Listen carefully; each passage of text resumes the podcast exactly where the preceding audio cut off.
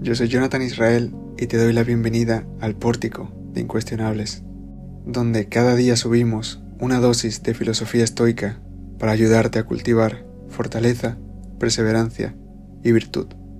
Aprende con nosotros el verdadero arte de vivir. Domingo 7 de enero. Una forma elevada de amor. Amor fraternal, amor entre iguales. ¿En qué momento hemos perdido ese sentido de unidad?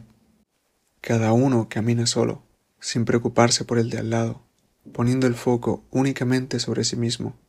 Mis problemas son más importantes que tú. Ya tengo bastante con mis asuntos como para preocuparme por los de otro. Son pensamientos que se articulan en nuestro subconsciente.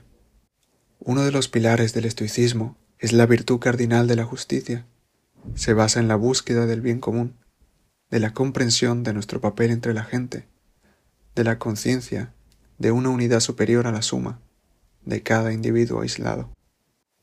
Marco Aurelio escribió, lo que no beneficia a la colmena, tampoco beneficia a la abeja.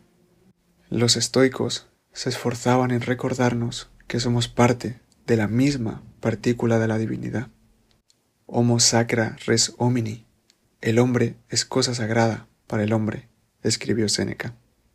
Ese amor fraternal se consigue amando desde el núcleo hasta el núcleo, es decir, amando desde y hacia aquello que nos iguala a todos, la esencia humana. Para ello debemos olvidarnos de lo superficial, las inclinaciones políticas, el talento de cada uno, su posición social, todo ello es irrelevante. El amor del estoico es como la lluvia, impregna indiscriminadamente, empapa las almas sin tener en cuenta qué les rodea. Piénsalo de esta manera. En el plano material no es rico quien tiene mucho, sino quien da mucho, pues por mucha riqueza que uno posea, si no la gasta, es igual de pobre que el que no gasta porque no tiene. En lo que nos concierne sucede igual, es rico de sí mismo dueño de sí mismo, como diría Séneca, quien da de sí mismo. ¿Por qué?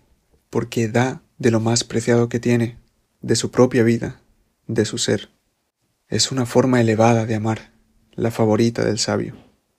Creo que se está dando un consejo malísimo a la gente con depresión y ansiedad. Les dicen, prioriza tu salud mental, piensa en ti primero. ¿Cómo te va a ayudar a pensar solamente en ti si lo que te está perjudicando es ensimismarte. Más bien, pon el foco en cómo puedes mejorar la vida de las personas de tu entorno más próximo. Si no me crees, pruébalo por una semana. No has venido al mundo para estar solo y ensimismado. La propia naturaleza humana está diseñada para la colaboración. Así es como hemos avanzado tanto como especie. Y cuando se nos ha olvidado esto, es cuando han sucedido las mayores atrocidades. Y el estoico sabe esto, por eso piensa en sí mismo mientras piensa en los demás. No puedes amarte a ti mismo sin amar al mundo y a su gente. El amor es un ejercicio completo. Y no hay mayor símbolo de madurez que comenzar a preocuparte por algo o alguien más que tú mismo. Es entonces cuando aprendes a no irritarte con la gente, a respetarla, a amarla. Es cuando incluso te sacrificas por ella y serías el orgullo de los estoicos si te sacrificaras por el bien común. Consérvate bueno.